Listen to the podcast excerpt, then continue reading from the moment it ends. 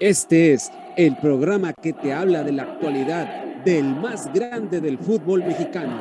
Bienvenidos a ADN Azul Crema. Iniciamos.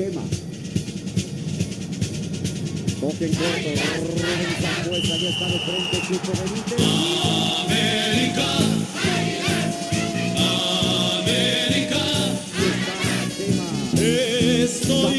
oye mi corazón.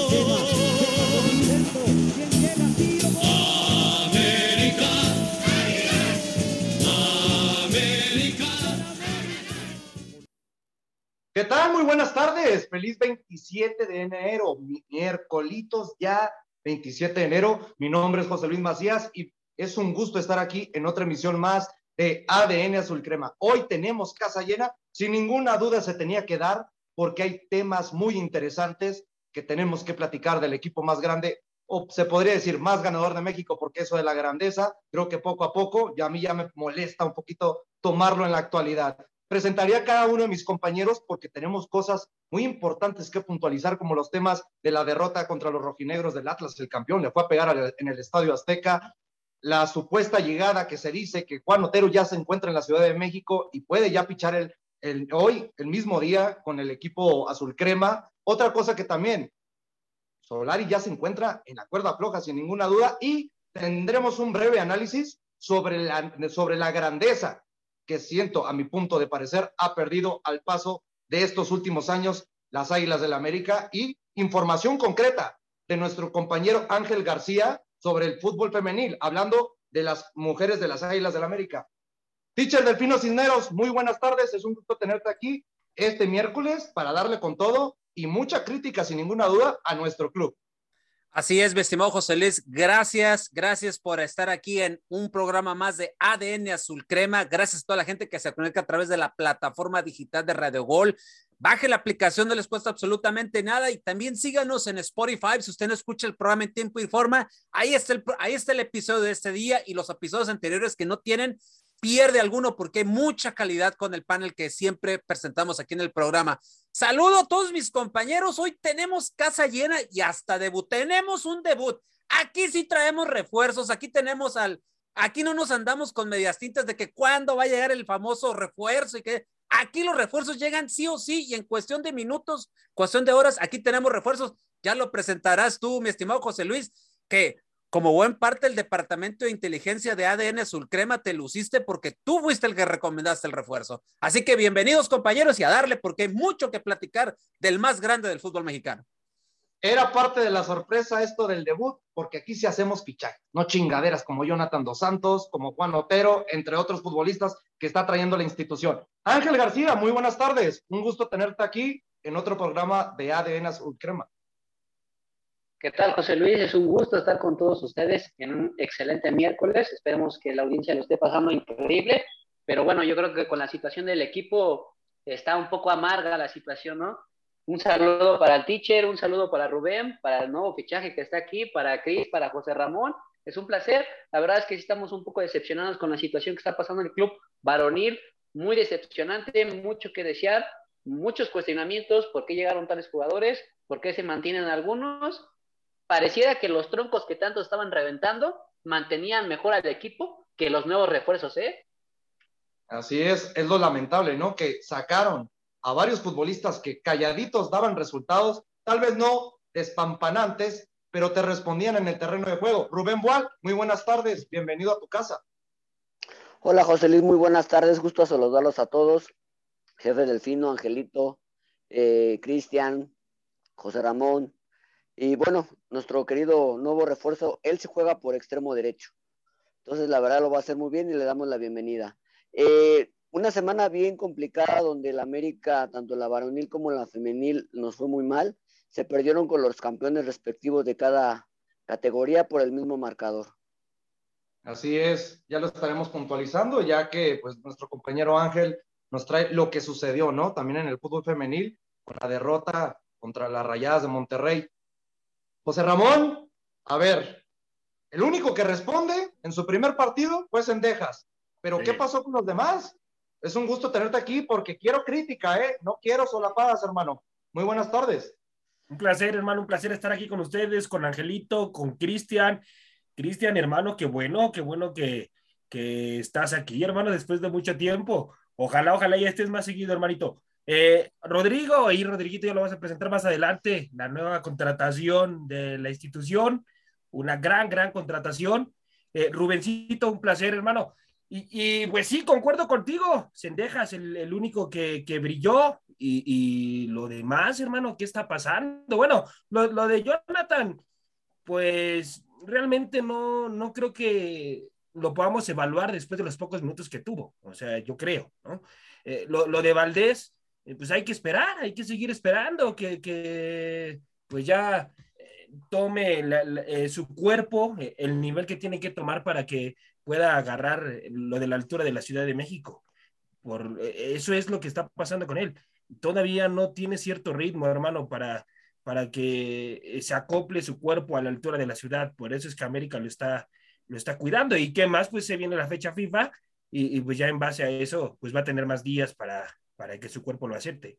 Es eso lo que está pasando con Valdés, hermano, por regular. Pero ojalá que cuando debute, pues la rompa, ¿no? Yo lo quiero ver. Tú dices que yo traigo algo con él, pero no, no, no traigo nada con el futbolista. Fue una de las mejores contrataciones que hizo América con él. O sea, ahí sí le aplaudo a Baños. Ahí sí le aplaudo a Baños esa contratación.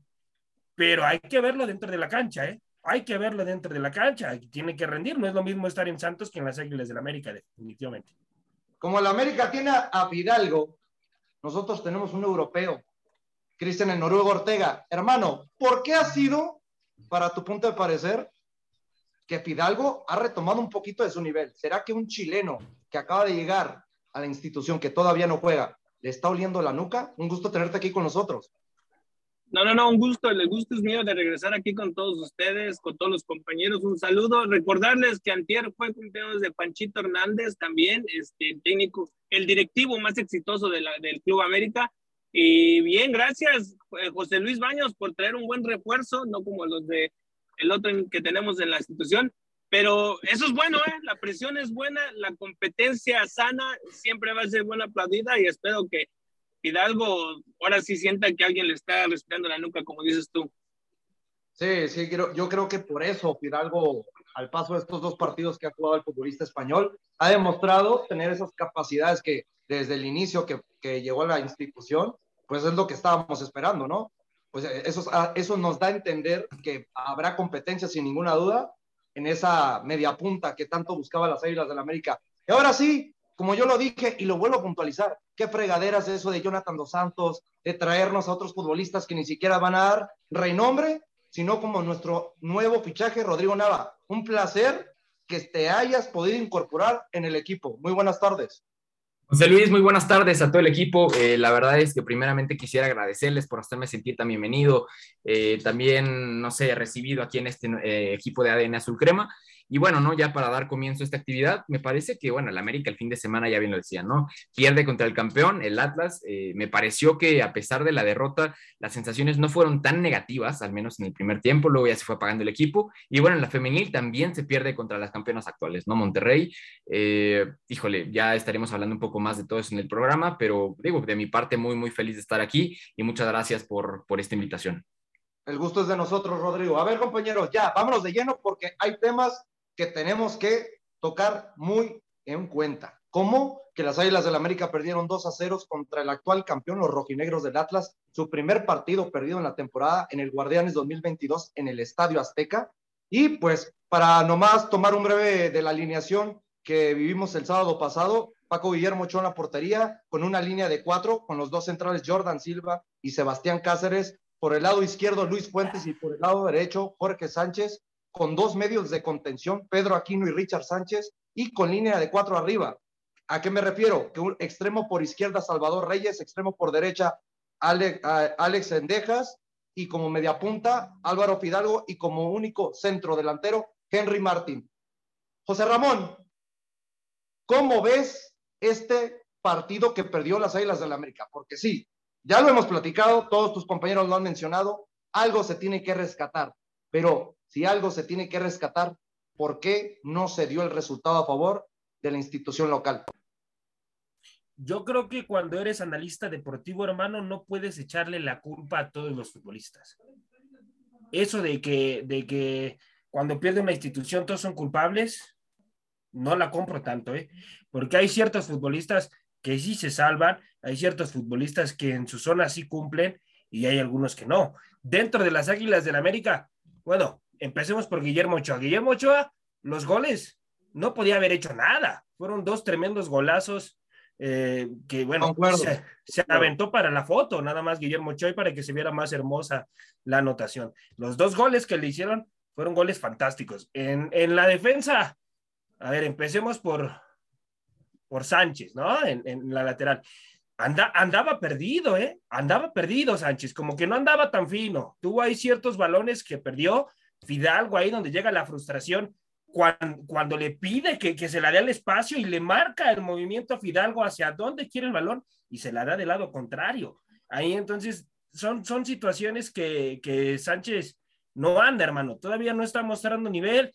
Y bueno, Jordan Silva, uno de los futbolistas que se salva, ¿eh? Jordan para mí cumplió, hizo muy bien las cosas y, y uno de esos futbolistas. Eh, lo de Reyes también. Reyes también hizo un buen juego, me parece que se salva. Gran futbolista. Eh, y a ver, vamos ahora en medio campo. Yo creo que Richard Sánchez perdido, hermano. ¿eh? Richard Sánchez andaba perdido. No, es el, no era el mismo Richard que, que siempre anda recuperando balones y que es un pulmón y que anda corriendo por toda la cancha. Pedro Aquino hizo un muy buen partido. ¿eh? Pedro Aquino yo creo que uno de los mejores partidos que le hemos visto dentro de las Águilas del la América, porque se había venido también a vacacionar aquí a Cuapa Pedro Aquino y las lesiones que también ahí eh, las tenía, pero ya Pedro Aquino me parece que está retomando el nivel y si sigue así, sabemos que Pedro Aquino en su nivel, pues va a dar de qué hablar, además de que ya tiene ahí también a Valdés, ¿eh? también Valdés ya, ya, ya le está eh, ahí presionando mucho a Pedro Aquino. Ya la delantera, pues Henry perdido, hermano, eh, eh, sin, sin pena ni gloria Henry. Me parece que América necesita un centro delantero a la voz de ya, ¿eh? Antes, antes que Otero y con otro, necesita, necesita un centro delantero. Porque Henry ahora sí no pueden decir los delanteros que no, que no lo llenaron de balón, ¿eh? Ahora sí lo, lo llenaron de balones y, y, pues bueno, lamentable, no, no pudieron hacer las anotaciones ahí, Henry. A ver, lo que yo quiero que me expliquen, compañeros, si no podemos criticar en términos generales de que unos juegan bien y otros muy mal, porque para mí muy mal es Paco Guillermo Ochoa, para mí muy mal es el mismo Jorge Sánchez, para mí entre mediano a mal es mismo Luis Fuentes.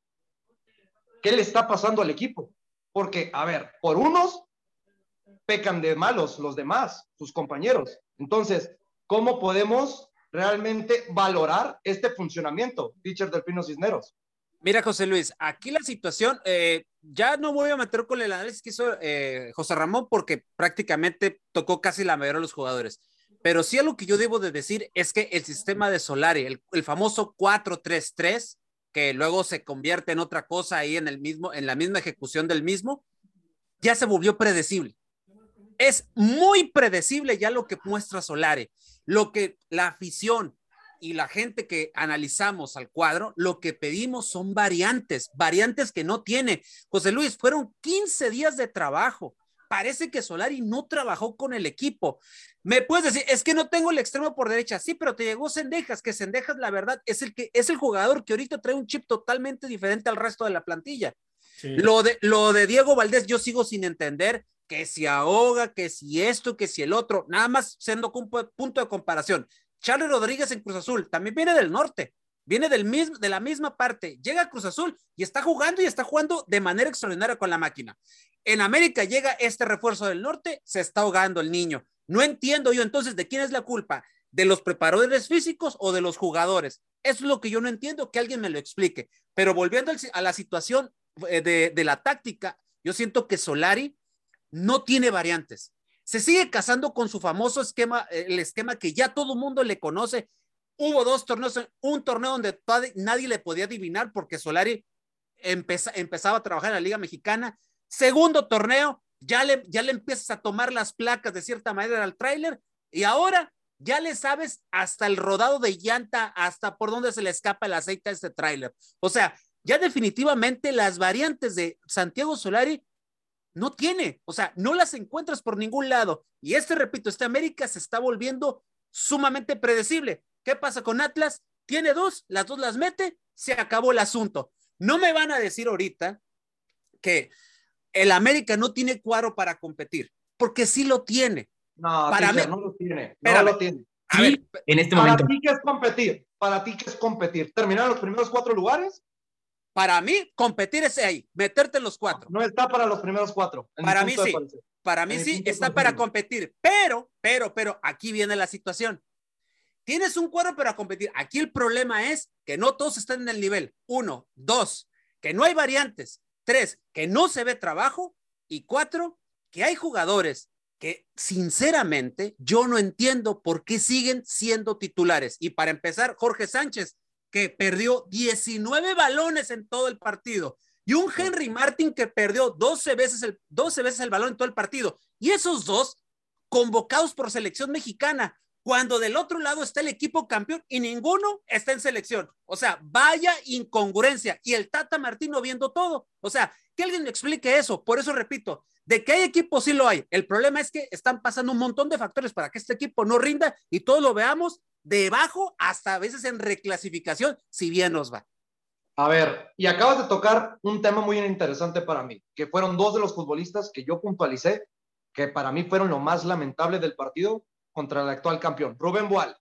Si tan mal te estaba dando los primeros 45 minutos Henry Martin y Jorge Sánchez, ¿por qué no haces en los segundos 45 minutos meter a Miguel Ayun y a Federico Viñas desde antes para que hubieran agarrado un poquito de ritmo al paso del partido? Porque el sistema de Solari, lo hemos comentado y ya lo comentaron mis compañeros, ya nada más para agregar, es muy rígido, es muy frío. Él, él no es capaz de hacer una, un cambio de sistema si no es jugador por jugador. Ese es el problema que tiene Santiago Solari, que se casa con su propio sistema y no es capaz de decir, bueno, vamos a jugar un 4-4-2 o, vamos a acompañar un poquito más a, los centros delanteros para llenarlos de balones.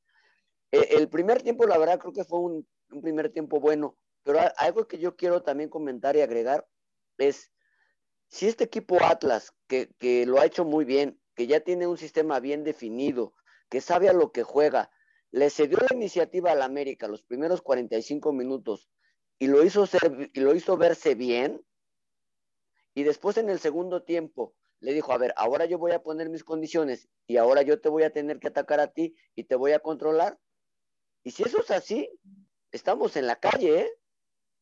Porque entonces no fue claridad del equipo, fue iniciativa del, del, del, Atlas de dejárselo venir.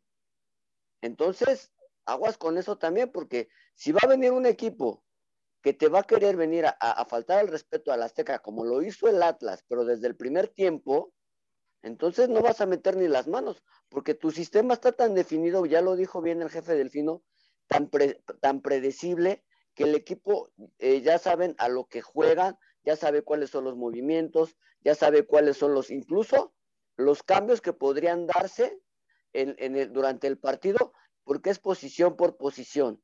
Sabemos que si Henry sale, entra Viñas. Sabemos que si el lateral derecho sale, entra Layun. Sabemos que si este, sale el, el lateral izquierdo, entra otro pero, jugador. Pero a ver, Rubén y compañeros, lo que yo no puedo entender, si sabes que Miguel Ayun fue de lo más rescatable que tuviste la temporada pasada, ¿por qué no pones a Luis Reyes de lateral por izquierda en la posición de Luis Fuentes y pones a Miguel un poco más adelantado donde jugó Luis Reyes? Mira, en mi, en mi, en mi opinión, Luis Fuentes es un jugador que, que en la lateral te medio defiende, pero no te ataca. Y Reyes es un jugador más dinámico, más rápido, pero quizás yo ahí sí coincido un poquito que Salvador Reyes me gusta más como extremo izquierdo, puesto que tiene más llegada, e incluso lo vimos, eh, vimos a, Salvador Reyes y Alex Sendejas más pegados en el área como centros delanteros que al mismo Henry Martin. Entonces, si tú retrasas a un jugador como Salvador Reyes a la lateral y al Ayun lo pones por derecha, ok, te van a tirar centros, pero por la izquierda no vas a tener llegada porque Luz Fuentes no tiene un ida y venir como lo tiene Reyes. Rodrigo pero, Nava. A ver, a ver permíteme a, a, para a, sí, contestarle a Rubén. este, se hablaba mucho de, la, de que ya era predecible el cuadro de Solari. Eh, lo primerito que Solari tenía era predecible la banda izquierda con Lainis Reyes, perdón. No puedes regresar a la misma porque ya saben, van a saber que el equipo es el lado donde te va a atacar. Sí, claro, concuerdo en ese lado. Yo por lo mismo, yo hubiera empezado con el mismo Miguel Ayón como se los anticipaba. Tal vez no adelantado como se lo digo, pero sabemos que estos dos futbolistas saben rotarse las posiciones. Y la ventaja de Miguel Ayun es que sí te sabe defender en cuestiones en diferencia para mí de, Luis, de lo que hace Luis Fuentes. Rodrigo Nava, hablando de un equipo que es muy prescindible como las Águilas del la América, Atlas es igual de prescindible. Yo no entiendo, con este tipo de funcionamiento, salía a jugar la temporada pasada siempre de visitante y así conseguía los resultados. El América tira 14 tiros totales y solamente 4 al arco. Atlas te tira 4 tiros totales y 3 al arco. Antes de que cayera el primer gol del Atlas, solamente había tenido un tiro. Entonces, ¿es una realidad o un espejismo esto que está pasando en la institución? Mira, creo que sí es una realidad y quisiera empezar con un punto que dijo Rubén, me parece, y corríjanme si estoy incorrecto. Eh, comentó que el Atlas fue a faltarle el respeto a la América en su casa, ¿no? Eh, no sé si fue Rubén o alguien, alguien más de mis compañeros. Yo no estoy de acuerdo en ese punto, creo que el mismo América se lo faltó en el Azteca, porque el Atlas no fue a proponer el partido, fue a esperar al América y en una contra matarlos. Y es el estilo que se le ha venido viendo al Atlas desde que llegó Diego Coca y así es como fueron campeones inclusive el Cruz Azul y pues, inclusive también como se le ha visto el esquema Solari, ¿no? Yo creo que, híjole, lo que se ha visto del América, ya, ya bien lo decías, es predecible, sin embargo, yo no vi tan mal el partido. Yo vi un equipo del América que con, de la mano de Fidalgo, mandando balones eh, largos hacia el área, Lástima que Henry no estuvo en su mejor día, pero sin embargo vemos que Fidalgo realmente tiene la intención, ya bien lo decías tú, José Luis, al principio del programa, de pues, conservar su lugar en el, en, el once titular, ¿no? Ante la llegada de Diego Valdés. Yo sí vi un Fidalgo conectado con otro chip y realmente que está aportando al equipo, ¿no? Por otro lado, Richard Sánchez es el que se perfila para salir y darle su puesto de titular a, a Diego Valdés una vez que ya esté recuperado de la lesión que viene acarreando. Yo creo que va a, va a terminar siendo ese tridente en medio campo, ¿no? Fidalgo, Diego Valdés y Pedro Aquino en la contención, ¿no? Me parece un medio campo bastante bueno y, híjole, yo lo comentaba ayer José Luis y me parece que te vas a acordar. Yo creo que, híjole, la base de todo ataque tiene que ser diversificada, ¿no? Porque si no te vuelves un equipo predecible. Y justamente con la llegada del extremo, yo creo que el América ya va a tener un poco más de fluidez eh, a la hora de atacar, ¿no? Por ahí. Alguien por posición natural, ¿no? Es lo que más te... Sí, sí, porque, a ver, Alejandro Sendejas podrá haberlo hecho muy bien ahí como extremo derecho. Sin embargo, lo hemos visto en Necaxa, no es su posición, te puede jugar como interior o como extremo, pero por izquierda, inclusive tiende a interiorizar, sin embargo, no es su, no es su posición, ¿no? Eh, el tema de la derecha. Entonces, que llegue un jugador por, eh, por la extrema derecha, realmente me parece muy positivo para la América, ¿no? Para que realmente se pueda sentar a Diego, a Diego Laines, a Mauro Laines, ahorita que está ahí en el puesto en, eh, por izquierda y ya este Alejandro Sendejas, ¿no? Que es el jugador sub-23 con más goles en es más, el jugador mexicano con más goles en el torneo pasado, seis goles y dos asistencias en un equipo con una producción ofensiva tan pobre como es el Necaxa, ¿no? Eh, por izquierda, por derecha ya sabemos eh, quién va a llegar, en un ratito lo platicamos y bueno, por el centro ya les platiqué un poco de mis sensaciones acerca de este tridente que se puede armar. Yo creo que el América sí viene en una, en una tendencia a la baja, sin embargo, ya con la incorporación de Diego Valdés, con el nuevo refuerzo, pueden tener un subidón de nivel muy importante. Y sí, a la gente también hay que dejarle muy en me permite nada más eh, agregar un poquito. Sí, que, acerca de lo que comentaba. Brevemente. acerca de lo que comentaba, sí, rápido, rápido. Acerca de lo que comentaba Rodrigo, no es que le haya faltado el respeto a la América, más bien yo lo que me quería referir era que el equipo atlista le cedió la iniciativa en el primer tiempo al América para hacerlo venir y poderlo contragolpear. Pero no, no quería decir que el, América, que el Atlas echó totalmente encima, sino simplemente le concedió el, juego para después, en el segundo tiempo, imponer condiciones. Eh, Cristian, ¿querías comentar algo? Sí, igual, no, igual. Yo creo que el América, el América dejó crecer al Atlas. La América lo dejó crecer, lo dejó tener la pelota. La América es bueno cuando tiene el balón, simplemente no tiene profundidad ni gol. Es lo, es lo que ha tenido Solari. O sea, criticable lo del juego es por lo que no ganas, ¿no? Y, cuando ganas, lo ganas por la mínima. El América, yo creo que no encontró la brújula, yo creo que el centro delantero. Este, y ya, chole, todos con eso del extremo derecho, parece que encontramos nuestra, nuestra excusa perfecta para el mal paso del América, el extremo derecho. Pero es que esa es la bendita incógnita que hemos venido trayendo en los anteriores programas, de que si no le traen el bendito extremo derecho a Santiago Solari, de ese lado se la va a escudar. Cuando si el América jugó, cuando el América jugó 4-3, 4-2-3-1, era en el medio Córdoba, Fidalgo o Vidalgo, Córdoba por el lado en centrales o, o el derecho, y el lado izquierdo jugaba este Laines. Ahí estaban tus tres ya, y con un centro delantero que era Roger o Viñas o, o Henry.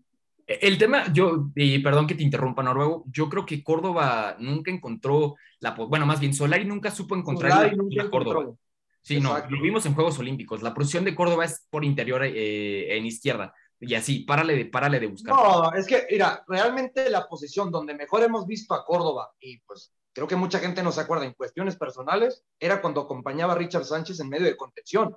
Luego lo adelanto un poquito como media punta, que es cuando vemos que empieza a hacer goles, asistencias, creatividad, pero sabemos que hay un favoritismo marcadísimo con Álvaro Fidalgo. Y es a lo que quiero pasar contigo, Ángel García.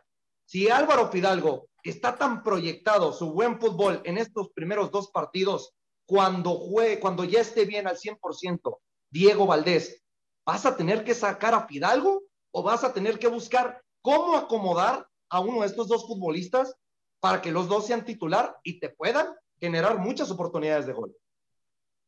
No, yo mando directamente a Álvaro Fidalgo a la banca. Eh, siento que no es el media punta que está requiriendo el sistema de juego, porque ni siquiera jugó como un segundo delantero.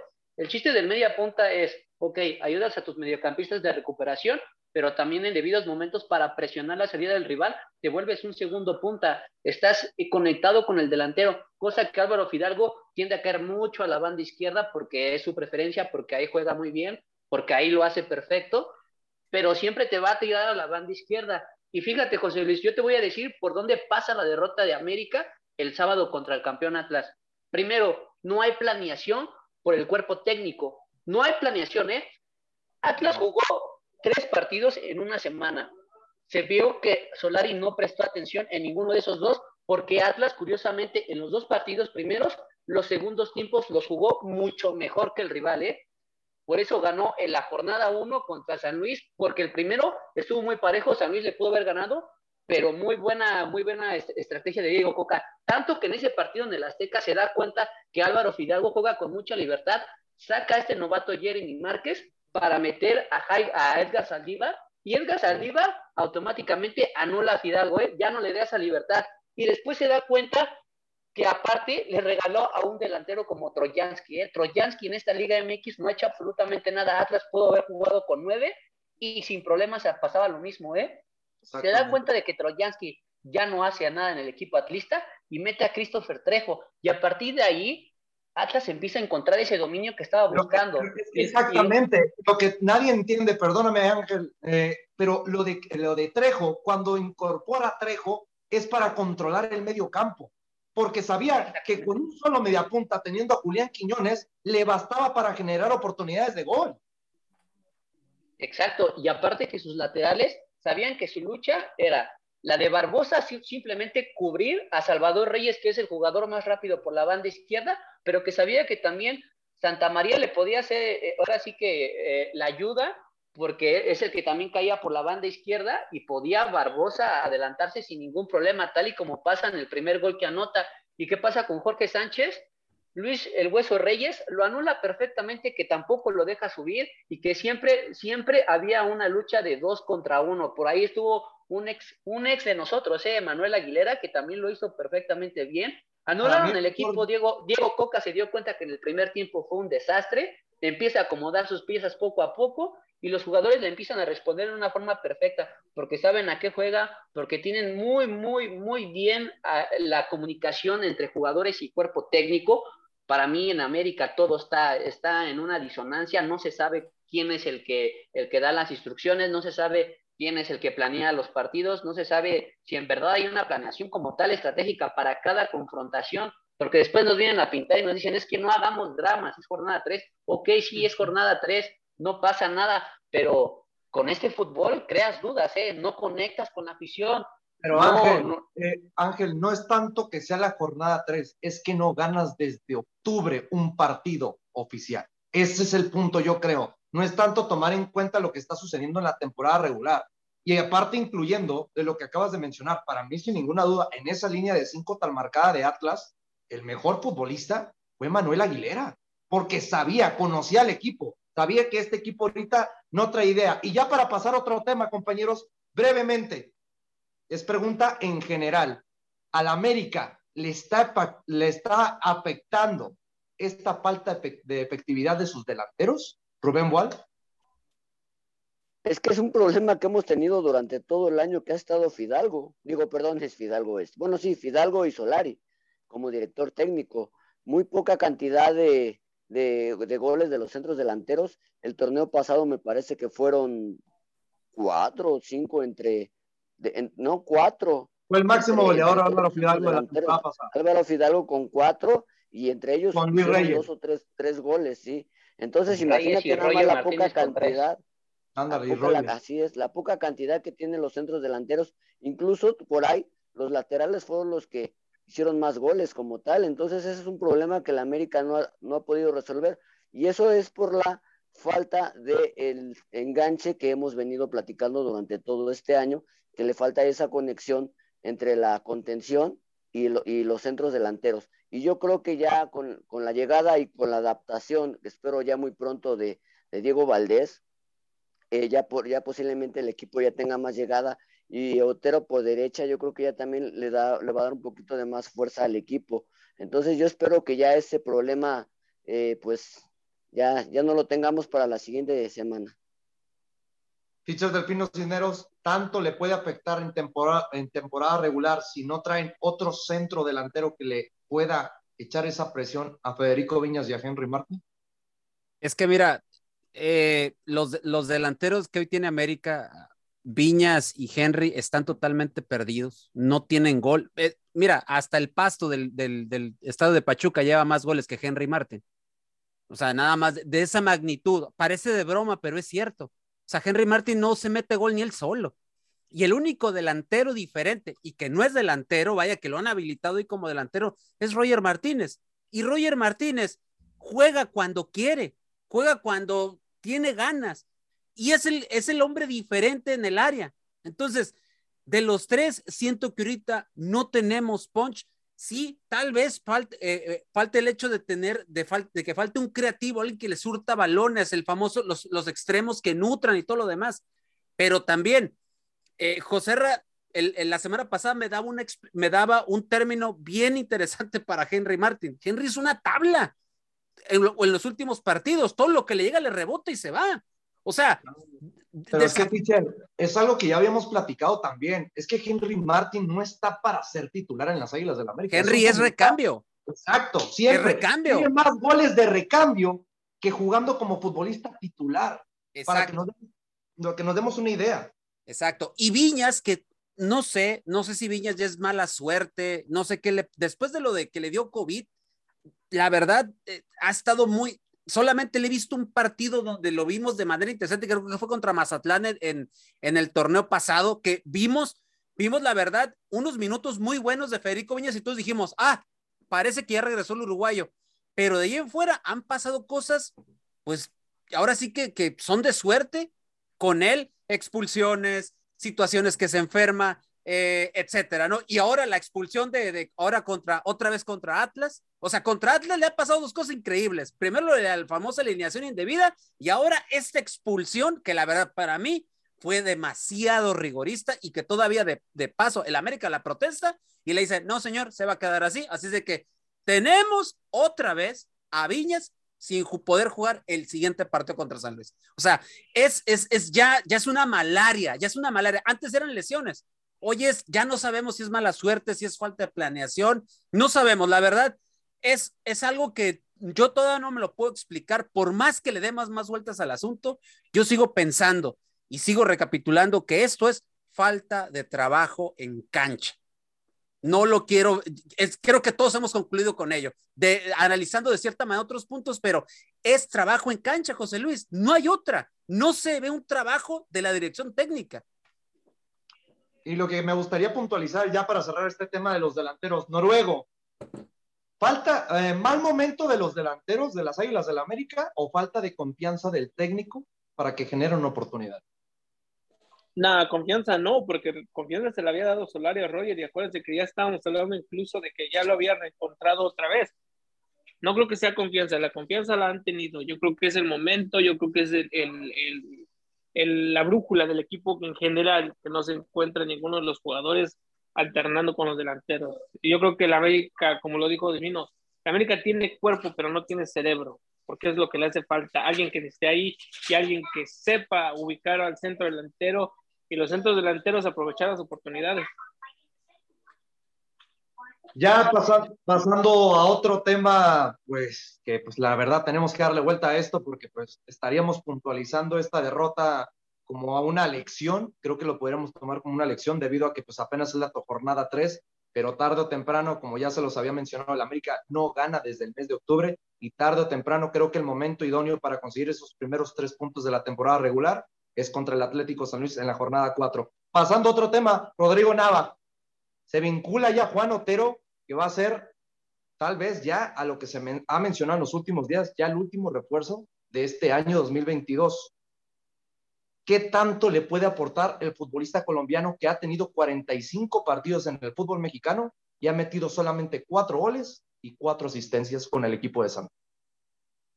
Me ganaste el dato, justamente te lo iba a dar ahorita y híjole, me parece que son registros que no alcanzan como para ser un jugador del América, pero creo que hoy en día ya no puedes juzgar el rendimiento de un jugador nada más por los números, ¿no? Por cuántos goles ha metido, por cuántas asistencias, ni siquiera de un centro delantero, porque ya la influencia y el, involucramiento que tiene en el juego es muchísimo más importante, ¿no? Eh, lo comentábamos antes de, entrar al aire, ¿no? Esto de la segunda asistencia, de si existe o no existe, pero bueno, a fin de cuentas es cómo te vas involucrando en la jugada y qué tan importante eres para que el equipo llegue al arco rival, ¿no? Creo que Juan Otero sí puede puede ser un hombre importante para que Solari encuentre más profundidad.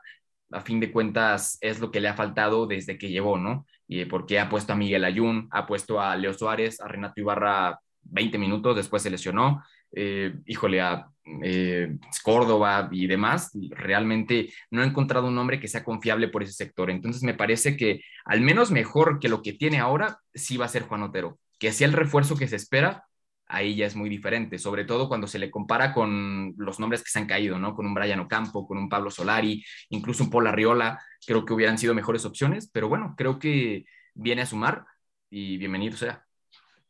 José Ramón, Juan Otero, ya firmando por las Águilas del la América, llega a ser titular sí o sí. Pues tiene que, tiene que empezar a dar resultados. Ya, yo creo que sí, hermano, va a llegar a ser titular, ¿eh? Yo creo que sí. No, no vayan a empezar con las justificaciones que otra vez, que tiene, que hay que darle descanso al chiquito, ¿no? Que hay que darle unos días de descanso para que repose su cuerpecito, ¿no? Y, y otra vez pueda, pueda respirar y no le vaya a faltar el aire. Tiene que empezar ya a dar resultados, porque si no los da, madre mía, yo estaba viendo los números, los que mencionaste, hermano, estaba analizando al futbolista y bueno, pues, es un buen futbolista, tiene mucha velocidad, sí, pero, pero que vaya a pesar en el América es muy distinto. Además, a ver si no se aproxima otro Ibargüen dentro de las Águilas del América, muchachos, ¿eh? A ver si no se aproxima otro Andrés Ibargüen. Y, le, y te confirmo, José Luis, será Otero el, nuevo refuerzo de las Águilas del América. Eh, le quiero agradecer a mi amigo Gibran Aranje que, que me dio el dato, hermano. Será Otero el nuevo futbolista de las Águilas del América, hermano. Eh, ya será cuestión de, yo creo que hoy mismo, pues llega a hacer ya las pruebas físicas y, y, ahí cosas de, su contrato, pero él va a ser el nuevo futbolista de las Águilas del América.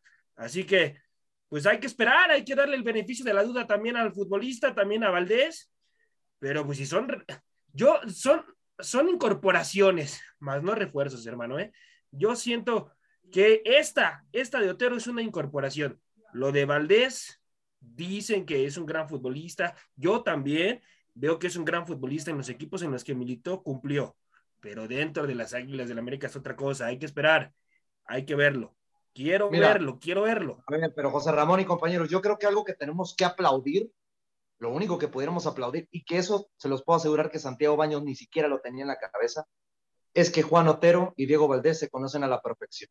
¿Por qué? Porque cuando llegaron a la final el año pasado contra la máquina de Cruz Azul, eran los futbolistas que mejor se conectaban en el ataque. Así que puede ser algo que le pueda beneficiar mucho a la institución. Pero Ángel García, me gustaría que me dijeras, hermano, la mejor temporada de Juan Otero, sin ninguna duda, fue en el Armier, en la Liga Francesa, en año y medio, en 51 partidos, eh, en 51 partidos, disculpen, generó seis asistencias y tres goles.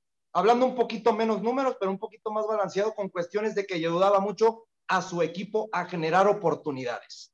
Fuera de que José Ramón dice que va a llegar a ser titular, realmente no hay nadie que le pueda competir esa posición para que realmente pueda tener ese desequilibrio que realmente como lo está teniendo Pidalgo, que ahorita Pidalgo lo estamos viendo en plenitud, tal vez, o lo más cercano que lo queríamos ver, porque sabemos que está Diego Valdés. El problema va a ser que si tira la concha toda la temporada y no juega bien, pues se le va a decir, oye, pero es que no había quien le compitiera.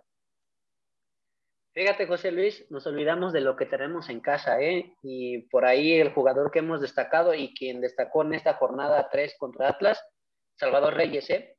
Hay que recordar que este joven no lo, lo hicieron lateral y lo hicieron extremo izquierdo pero recordar que en sus inicios, en su primera etapa con el Puebla, era extremo por derecha. Su pierna hábil es la zurda. Entonces, Salvador Reyes le podría quitar ese puesto titular, pero Solari ya lo tiene muy casado como un extremo por izquierda o lo va a utilizar en algunas situaciones como lateral, pero ahí tienes a un jugador que le puede competir y, ahí está Sendejas, ¿no? A Sendejas lo puedes ocupar como un mismo, como un extremo por izquierda, que la verdad es que lo hizo bien, que se me hizo muy curioso por qué no intercambiaron posiciones, porque podían haber este, generado algún, alguna variante y desconcentrar al equipo rival. Pero para mí ahí está Salvador Reyes. Lo de Juan Otero, pues como es un capricho, siento que va a llegar siendo titular, a pesar de que es un jugador que pues no, no viene pasando por un buen momento, que la única facilidad que tiene es que es jugador de la Liga MX, que ya está registrado y solamente es cuestión de que lo, ahora lo agilicen y lo pasen al América, pero hasta ahí. Pero para mí Salvador Reyes debería ser el titular como extremo por derecha, ¿eh? No, y yo creo que sería un futbolista que sin ninguna duda ha demostrado ser muy rentable y muy buen refuerzo. Para mí el mejor refuerzo de la temporada pasada, lo de Luis Reyes. Yo creo que también le podría competir sin ninguna duda a Juan Otero si empieza a tirar las maletas al suelo. Compañeros, pregunta general. Empiezo contigo, Rodrigo Nava. Juan Otero, ¿será un futbolista aprobado para esta presente temporada para las Águilas del América? Quiero creer que sí, porque hay que considerar varios factores. En primer lugar, estamos en la jornada 3, ¿no? Bueno, ya terminada, y Juan Otero, bueno, realizó la pretemporada con el equipo de Santos, ¿no? Entonces, al menos en el papel, debería de llegar ya en plenitud, en buena forma física, para rendir desde el primer partido que se le requiera, ¿no? Y que será en la jornada 5 contra Atlético de San Luis. Creo que desde ahí tendrá la oportunidad para mostrarse con el equipo de Solari, y como ya bien decías, creo que es un, una un dato clave el que das, ¿no? Que ya se conoce a la perfección con Diego Valdés y creo que esa conexión se va a terminar dando, sobre todo considerando que, bueno, Fidalgo va a jugar por izquierda, Diego Valdés seguramente por la interior en, la derecha y bueno, Sotero sabemos que es un extremo derecho. Me parece que por ahí va a ser el medio de ataque más importante del América y yo creo que sí, va a ser una nota probatoria. Oye, pues si se conocen a la perfección, mejor que ya vendan a Richard, ¿no? O a Pedro Aquino y de una vez traigan a Gorriarán. Yo, yo creo que sería lo indicado, ¿no? Para que ya sea el tridente de Santos, de la cantera del Santos, como nos había dicho antes del programa, nuestro buen Rubén eh, Cristian Ortega, ¿qué tanto crees que le vaya a aportar Juan Otero esta presente temporada a la América en cuestión de goles, asistencias? ¿Crees que realmente sea un futbolista factible para que el equipo saque buenos resultados? Híjole, el fútbol mexicano, pues sabemos que lo conoce y está activo. Es la ventaja que lo puedes meter luego, luego. Este, no pienso que, que, va a ser la gran diferencia. La gran diferencia para mí todavía sigue siendo este, Diego Valdés. Es el, es el que estamos esperando, el 10 que la América necesita. esta va a ser una incorporación más, una carta más a la baraja para Solari y ver qué es lo que va a dar. Porque yo, soy sincero, desconozco mucho este, su porcentaje por ataque, que es lo que nos surge más a la América. Porque la América se defiende, pero no, no, no le veo ataque. José Ramón, Juan, Otero va a rendir esta presente temporada con las Águilas del la América en el Guardianes 2020. Se supone que tiene que rendir, hermano, pero está en las Águilas del la América y la presión es muy distinta a Santos. Entonces hay que ver, hay que ver cómo canaliza la presión de la afición, porque José Luis hay mucha afición que no, que no, no, lo, no lo quiere Otero, ¿eh? No aprueban esta, esta contratación de Otero a las Águilas del la América, ¿eh? Entonces hay que ver, hay que ver si el futbolista, cómo canaliza la presión. Porque, por ejemplo, te pongo un dato, Rubén Zambuesa cuando llegó a la América, hermano, ¿Qué decía la afición? Que por qué va a llegar Rubens, que de dónde venía, que era un futbolista, que cómo podía... Sí, pero también a Rubens no se le quería porque también ya había jugado con Pumas de universidad. Era algo que se le criticaba mucho. Sí, claro, pero, pero ahora sí que Miguel Herrera sabía lo que traía y el futbolista canalizó la presión de las Águilas del América para bien. Y mientras más le decían, mejor jugaba y, marcaba diferencia Rubén Zambuesa. Y, y, ojalá y Otero la tome así, la presión, y, agarre el balón y empiece a jugar fútbol como tiene que jugar, porque si, si Otero agarra el nivel que le conocemos, madre mía, puede ser un futbolista que marque diferencia, pero si empieza a hacerlo de Ibargüen en su momento cuando llegó a la América, bueno, pues ¿para qué lo trajiste? Mejor le hubieras dado la oportunidad a un futbolista de la cantera o, o, o está Karel Campos, ¿eh? Karel Campos. Claro, Karel Campos. por derecha, medio de contención, como media punta, como muchos lugares, que creo que lo hemos visto. Que ahí está, Mochito, viene de la cantera del América, Santos. Sí, pues bien dicho. Karel Campos. Rubén Boal, ya para cerrar este tema. Eh, sí, Monchito, termina con tu comentario, disculpa. vamos a ver, vamos a ver qué pasa con Otero, hermano. Yo no me atrevo a decirte un sí va a cumplir, sino que hay que ver, hay que ver cómo canaliza la presión de la afición y, cómo se siente el futbolista. Rubén Boa, ya para, como les mencionaba, finalizar este tema, tanto se critica y tanto dice la afición que no quieren a Juan Otero, pero realmente, si tuvieras que elegir entre Juan Otero o Uriel Antuna, ¿con cuál te quedas? Ah, caray, ahora sí me la pusiste bien complicada. Híjole, la verdad, pues yo siempre he sido una persona que no quiere a los tapatíos en el América. Es algo que como americanista siempre he tenido muy, muy claro. Pero yo creo que si me vas a escoger, me voy con Otero totalmente, la verdad. Yo a Uriel Antuna, un jugador que pensaba que estaba jugando en un equipo de, Europa en las, en las mejores en las mejores ligas, en los mejores equipos, y que prácticamente lo perdimos. La verdad es que el jugador parecía o él sentía que, venía a un equipo, pues no sé, no sé qué, qué, qué, qué dimensiones tenían en, el, en el, cerebro. Pero bueno, regresando a los de Otero, sinceramente, y a lo mejor pienso que es una medida desesperada de la directiva, estuvieron yendo por varios jugadores en, en, en Sudamérica, desafortunadamente no pudieron concretar ninguna. Eh, algo que yo comentaba hace, eh, hace ratito y lo comentamos antes del programa, debieron haber amarrado al jugador, al jugador chileno. Eh, este Rich Ocampo creo que era la mejor opción. Eh, bueno, Ocampo Sí, Ocampo, a, a, mí en lo particular me gustaba más Ocampo, a lo mejor te lo subieron medio millón de dólares, pero sí creo que era la, la, la, lo debieron haber traído, pero la América decidió no, por la razón que haya sido. Pero yo creo que ya es una medida desesperada como para bajar un poquito los decibeles de la presión que hay de la misma de este de los mismos aficionados, incluso de los mismos medios de comunicación que hemos criticado mucho a, Santiago Baños, esa acción. Entonces, mira, algo que yo viene, veo bueno en Otero es que, como lo comentan mis compañeros, viene de la liga, la conoce, trae ritmo, eh, la conoce la liga, está, está dispuesto a jugar en el momento en el que se le, se le ponga en, a jugar. Y lo malo, los números. Ya lo comentamos, un gol desde que llegó a Santos, cero asistencias y la presión de los aficionados y el hate que le puedan tirar durante este torneo. Yo espero que rinda. Tú lo comentaste muy bien, está conoce a Diego Valdés y eso le puede ayudar bastante porque conoce los movimientos que pueden hacer eh, uno y otro. Es que la función de Otero, Rubencito, también compañeros, no es hacer goles, ¿eh? ¿no? La función de Otero no, goleador. no es hacer No, goles. la pero lo función- que preocupa son las asistencias. Si La función de no, goles, aquí el problema es que seis, siete toda persona, todo aficionado al fútbol dice, un extremo por derecho últimamente también se caracteriza a hacer goles. Ya es fundamental realmente por si el delantero no está fino, que los extremos hagan esa, tomen esa responsabilidad de marcar los tantos. Yo Pero creo que ¿sabes es qué, un José Luis? hacerle entender Rápido, nada más para concluir, si me permites. Lo que pasa es que Otero es un jugador muy lineal. Es jugador que, que nada más llega a la banda a tirar centros. No es un jugador que se meta en diagonal a la- al área.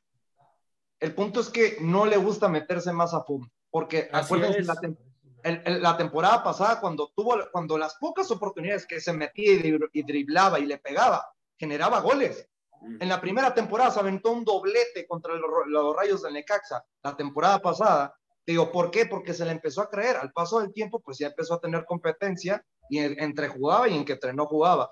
Pero bueno, esperemos que el futbolista colombiano sea un futbolista rentable, que dé buenos resultados. Tal vez que no meta muchos goles, pero que genere oportunidades para que el equipo las pueda concretar sin ninguna duda. ¿Querías Y ojo, mencionar. Rodrigo Nava? Rapidísimo, eh, sí, quería comentar. Solari ha comentado en varias ocasiones que, bueno, el extremo derecho con el perfil que él busca eh, es aquel que no interioriza, sino que es más profundo y por eso quería Renato Ibarra eh, en su momento Santiago Solari, ¿no? Creo que, digo, a- yo tampoco coincido en que un extremo derecho nada más tenga que tirar los centros, sino que también debería de interiorizar, participar un poco más en la jugada, etcétera. Sin embargo, si es lo que quiere Solari, algo estará planeando, ¿no? Para que su estilo de juego también tenga un involucramiento ahí por esa banda. Y bueno, eh, no sé, digo, nada más lo dejo ahí al aire. ya será trabajo del técnico argentino adaptar al, extremo colombiano sin ninguna duda. Compañeros, ya pasando a otro tema porque ya se nos va el programa. La verdad, cuando se abra el equipo más grande de México, la verdad, el tiempo se va volando. ¿Qué está pasando? A mí me gustaría puntualizar este tema porque tal vez en muchos medios no se está tomando en cuenta, pero ¿qué está pasando que el América ya no pesa? Ya cuando va a jugar de local en el Estadio Azteca, ni el público ni el equipo te dé ese golpe de aflicción para que realmente el equipo rival tenga miedo al enfrentarse al equipo más ganador de México. Cuando va de visita, sí, puede ser que tenga mucha afición, pero tampoco ya tiene ese golpe anímico de que realmente ve la institución que la gente va a partirse la madre y a gastar dinero para verte ganar como visitante y tampoco lo puedes conseguir. Teacher, ¿cómo le podemos llamar a esta decaída de aflicción o de grandeza, que en mi punto de parecer sí, no se está dando a notar como un equipo grande este club? Lo acabas de decir. Eh, no aparenta ser grande, no aparenta. Está, está perdiendo, está perdiendo eh, con, esta, con este manejo de esta directiva, con este sistema de juego que a muchos no convence, con esta manera de dirigirse en los partidos, el América poco a poco está perdiendo grandeza. Y ya ni se diga en fichajes, porque también en fichajes nos hemos, se ha quedado corto el América últimamente, no quiero decir ese torneo, pero los últimos años, en traer unos fichajes como antes se hacía, por lo menos de dos a tres mediáticos. Eso también, de cierta manera, ha hecho de poco a poco ir perdiendo esa grandeza. No lo ha perdido del todo, no lo ha perdido del todo, pero va en camino, está llegando en ese punto en que mucha afición se está desencantando con ese término. Ya lo tomaremos, yo creo, un poquito más de lleno, sin ninguna duda, este tema, porque va a ser un tema que va a levantar muchos chispas y mucho debate, sin ninguna duda. Ángel, cuéntanos, ¿qué pasó con la derrota del América Femenil? Recibió al campeón, bueno, a las campeonas, las rayadas de Monterrey, y le fueron a vacunar igualmente en el Estadio Azteca. Así es, José Luis, hablas perfectamente bien. Unas águilas del América Femenil que en el primer tiempo intentaron buscar el área rival, tuvieron grandes oportunidades, perdonaron muchísimo, sobre todo ahí Scarlett Camperos, Dani Espinosa, eh, Katy Martínez luchó, luchó por retener pelotas, pero la verdad es que las centrales de Monterrey fueron extremadamente muy, muy impecables. La verdad es que jugaron un buen partido y pues ahí aprovecharon un error en una, en una saga defensiva por regresar una pelota. Decidemos si Vice, la máxima goleadora de la Liga Femenil, encuentra una oportunidad y es contundente contra el arco de Renata Macharelli. Después, en el segundo tiempo, empiezan a jugar un poquito con los tiempos ante una América con la necesidad de buscar el empate. Eh, Eva Espejo hace un cambio especial, mete a su jugadora que se llama eh, Christine Ruckenborg, la cual la utiliza como un falso 9, pero sobre todo para darle esa velocidad y que buscaba precisamente un error de la saga americanista, que era eh, lo que pasó, ¿no? Que se da este penal y pues automáticamente aprovecha Rebeca Bernal para meterle el segundo gol y dar un golpe de autoridad en el Azteca, donde también hubo polémica porque por ahí Eva Espejo denuncia al director técnico de las Águilas en América, Craig Harrington, donde menciona que insultaron a sus jugadoras y que por ahí precisamente vino la expulsión, porque lo expulsan en el segundo tiempo. Eh, inexplicable lo que se vio en el estadio, pero ya con lo que dice la directora técnica de las Rayadas de Monterrey, pues se hace un precedente. La Liga Femenil, como tal, dijo que iban a tener tolerancia cero ante, ante este tipo de situaciones y pues América no ha metido algún tipo de comunicado, pero por lo menos en la comisión disciplinaria, pues el director técnico está suspendido por tres partidos. Muchas gracias, Ángel García, por traernos toda la información de lo sucedido el día lunes en el Estadio Azteca con la derrota del América Femenil. Cristian Noruego, el América Femenil lleva una victoria, una derrota y un empate pero no podemos tomarlo de la misma batuta a como lleva dos partidos el equipo varonil. Entonces, podemos ver que el equipo femenil tiene todavía muchas cosas buenas que hacer debido a la plantilla y al buen manejo técnico. Muchísimo, porque fue un equipo que se reforzó y se reforzó bien. Solamente el equipo, el, técnico tiene que, hay que darle tiempo para que empiece a saber acomodar esas piezas. Yo pienso que la, la, esos sí son refuerzos, los que el América Femenil trajo, entonces son refuerzos y esperar a ver, ¿eh? Y esperar a ver lo que van a traer y lo que pueden aportar. Hay que darles tiempo. Es el, el la segunda jornada, no se acabó el torneo todavía, dos jornadas y yo creo que este equipo va a dar de qué hablar. No, y hay una gran diferencia. Este América Femenil, la temporada pasada, llegó a semifinales y con muy poco dio mucho que demostrar en el fútbol eh, mexicano femenil. Teacher, ¿querías comentar algo? Sí, José Luis, ya ayer por la tarde Craig Harrington ofreció disculpas a, través de su cuenta de Twitter y dice lo siguiente, ofrezco disculpas por mis expresiones realizadas en el partido, no es justificación, los anglicismos significan cosas distintas en cada país. Acato las resoluciones de la disciplinaria y de América Femenil, pido una disculpa a las compañeras de Rayadas y se despide de con este tweet ayer por la tarde noche en su cuenta de Twitter. Así es de que sí hubo la situación que comentó Angelito del comunicado de América, pero Craig Harrington pues obviamente pide disculpa. Vamos a ver en qué sucede esto porque hay cero tolerancia en el fútbol femenil con estas situaciones de, de, insultos a las jugadoras, tanto de tus propias jugadoras como a las jugadoras del equipo contrario. Así es, lamentablemente este año 2022 no ha sido nada bueno para las Islas del América, ya sea el varonil como el femenil, porque sí, lamentablemente resalta más lo extracancha que lo futbolístico. Esto fue ADN Azul Crema. Es un gusto estar aquí con ustedes. Mi nombre es José Luis Macías y a nombre de mis compañeros, el teacher, el Delfino, Delfino Cisneros, José Ramón, Rodrigo Nava, el buen Ángel García, Cristian Noruega Ortega y Rubén Boal. Fue un gusto verles traído toda la mayor información deportiva del equipo más ganador de México. Hasta luego.